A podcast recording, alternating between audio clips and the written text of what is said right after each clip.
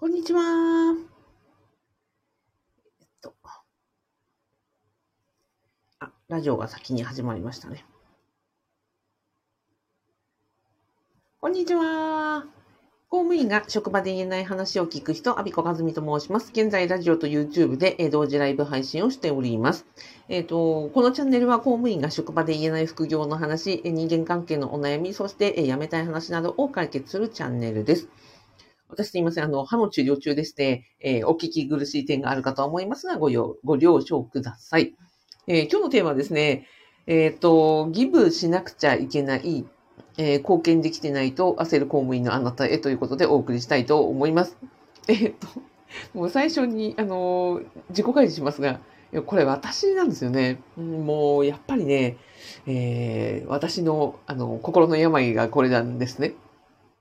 で、まあ、自分に、あの、今日の放送は自分に言い聞かせる気持ちで、えー言っております。本当恥ずかしい。えっ、と、そうですね、公務員の方へのね、発信をしていて、まあ、4年になります。で、公務員が、その会、なんで私が公務員に特化して、あのこうやって配信したりとかね、あの、情報を発信したり、講座やったり、オンラインサロン、あの、オンラインスクールやってるかっていうとですね、公務員って会社員と違って、やっぱね、スタート地点が、うんと、自分、いや、違う人もいると思いますよ。まあ、違う人もいると思いますが、まあ、このタイトルで惹かれてくるあなたはきっとですね、私の仲間だと思うので、えっ、と、言っちゃいますが、なんか人に貢献して何か人のために、世のため、人のために何かをやりました。それで、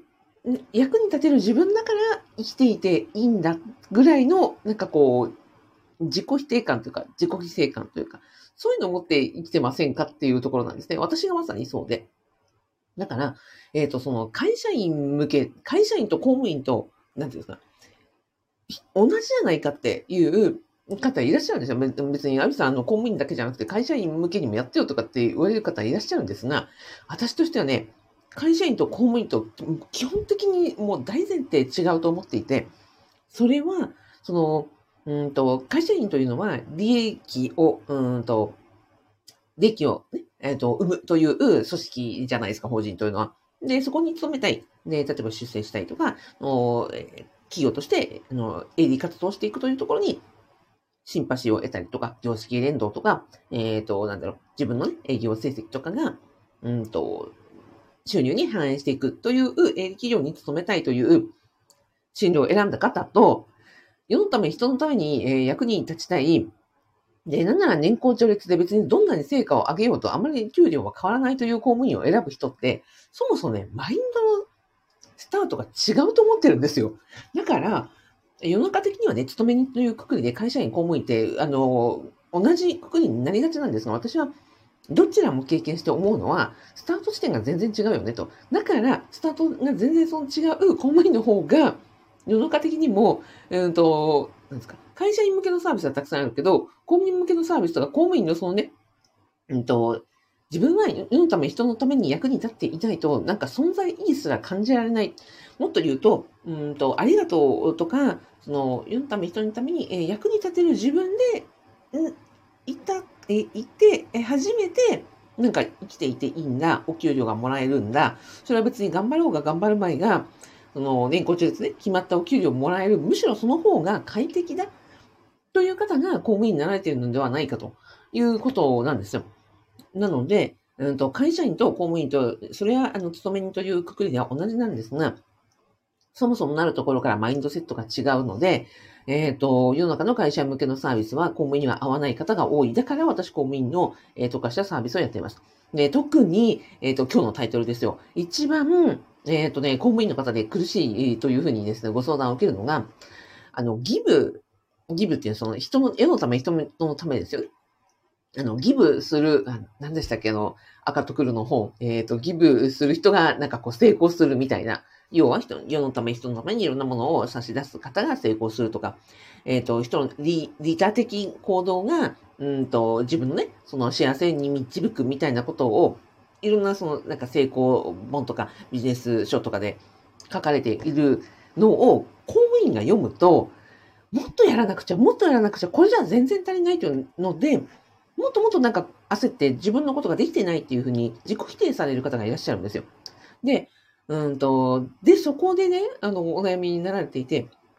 で、いやいや、そうじゃないですと。で、私がよく言うのは、あれは会社員向けの方に言われてるものだと思ってくださいと。要は、会社員というのは、自分のの利益とか、自分の会社の利益とか、えっ、ー、と、自己の利益とか、例えば稼ぎたいとか、うんと、なんていうか、フェラーリに乗りたいとか、なんかタワーマンションに住みたい、住み住みたいとかね、そういう、いわゆるその、華やかなブランドのものを置きたいとか、そういう華やかだったり、えっ、ー、と、なんで、うんと、き、金銭的な成功を求める方が、確かにそういう会社員になったりとか、えっ、ー、と、まあ、経営者になったなったりとかされますよね。で、そういう、えっ、ー、と、自分の、うんと、まあ、私利私欲を、えー、にフォーカスしている方が、初めてその他の人たちに目を向けると、例えば、うんと、収益の一部を寄付しますとかですよ。そういうふうに目を向けると、それは、あの、好転していくということなのであって、そもそも公務員は、えー、仕事も、えー、報酬形態もすべてが、えっ、ー、と、義務であり、貢献なので、あの、公務員の方は逆に、もっと義務しなくちゃ、もっと貢献しなくちゃって思うと、もっともっと自己犠牲をし、自分に強いることになり、で、それって、あの、永続的じゃないじゃないですか。それが、あの、例えば長時間労働であったりとか、自分のね、体とかを身身を粉にして、あとは命を犠牲にして、うん、なんだろう、世の中に貢献する、世のため、人のために頑張るというマインドなのであって、まあ、そこに必要なのは、それ以上の義務とか、えっ、ー、と、なんだっけ、貢献ではなくて、むしろ公務員としては自分のため、えー、普段がその世のため、人のため、えー、義務、あの、貢献になっているのだから逆に言うと、えー、公務員に必要なのは自分のことを考える。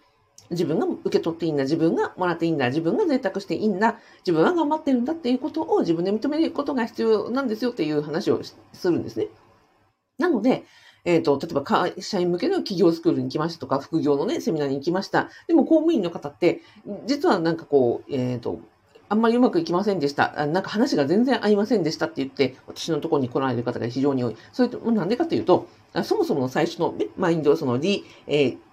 うんと、利己的、別にこれ、いい悪いじゃないですよ。利己的な、その、うんと、マインドを持って、働いている方が、利他の精神を持つと、それでバランスが良くなる。でも公務員が、えー、利他的なマインドで働いているわけだから、そこに、えー、もっと利他を足すんじゃなくて、そこには逆に利己の精神が、あの、足ささると、よりバランスが良くなるんですよっていう話をしたりします。で、まあ、これは私なんですまさに私で、うん。あのね、今、退職して4年経ちますが、4年経ってもね、まだ、いや、まだやっぱりね、ああ、まだ、あの、自己犠牲マインドいっぱいだなと思って、今日もちょっといろいろ反省したので、今日はね、これ自分の反省を込めて撮っております。なので、なんかこう自分の存在価値、なんかありがとうと言われることとか、自分がなんか世のために、人のために働くこととか、それが、うんと、で、お金をもらわずにとか、もしくはそのね、えっ、ー、と、必要最最低限のまあ、贅沢をしないような、えー、製品、えっ、ー、と、清い、えー、貧し貧しいですよ。製品を、あの、良しとするのではなくて、ちゃんとやったらやった分のお金をいただきましょう。あの、いただくことは正当な報酬であるとかですね。あの、例えば褒め言葉とか、うんと、ありがとうとか、うん、そういうのをちゃんと受け取れるような自分になるということを、なんか今日反省したのでございました。で、えっ、ー、と、先ほどの、えー、公務員がその自己ギブをしたりとか、えー、じ、なんだっけ、貢献したりするマインドで普段いるわけだから、逆にそれを自分のため、えー、というマインドに向けると肯定しますよと。で、それの、まあ、コツ、何があればいいんだっけなと思って、何があれば、うんと、そうですね、マインドが少し変わったりとか、受け取り、ベタが受け取り上手になるかなというふうに思ったところ、3つですね。まずは、えっ、ー、と、いただいたものは、なんか受け取る、ちゃんと素直に受け取るっていうことかなと。さっき言いました、えっ、ー、と、お金であったりとか、えっ、ー、と、報酬であったりとか、例えば年給であったりとか、えっ、と、なんだろうな、いただき物であったりとか、褒め言葉であったりとか、ありがとうであったりとか、で年給ね、あの、もらって全消化するってなかなかできないじゃん、難しいじゃないですか。それって確かに勤務時間の問題もあるけども、でもそれを使っていい、なんか権利であるっていうふうに思ってないっていうところも非常に強いんじゃないかなというふうに思っていて、いただいているもの、いただいているもの、えー、もらっているもの、受け取っているものはちゃんと自分のものが使っていいんだということで、自分に使うことを認めてあげる。もしくは、いただいた褒め言葉は、ちゃんと自分のことを、あの、評価してくれてるというふうに思ってありがたくいただく。なんかそこでね、いや、この人、なんか、お世辞言ってんじゃないかなとか、も持ち上げられてんじゃないかなとか、こんなことをね、あの、ありがとうとか言われて、なんかこう、調子に乗ったりするとですね、なんか、自分がこう、ですか、子供っぽいな、なとか、えー、こんなことで喜ぶ、なんか軽い人間なのかな、みたいに風にして思われるという、私こですけど、っていうふうに思わずに、ちゃんといただいたものはちゃんと受け取ろうというふうになんか思いました、さっき。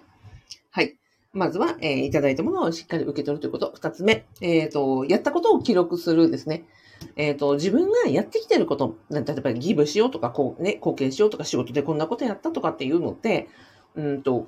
全部記録できてないんじゃないですか。記憶もできてないし、記録もできてない。だから、今日何をやったのか、え、どんなことをしたのか、っていうことを、ちゃんと自分の記録に、記憶に頼らず記録に取っておくって非常に重要かなと。そうしたら客観的な、あの、指標として、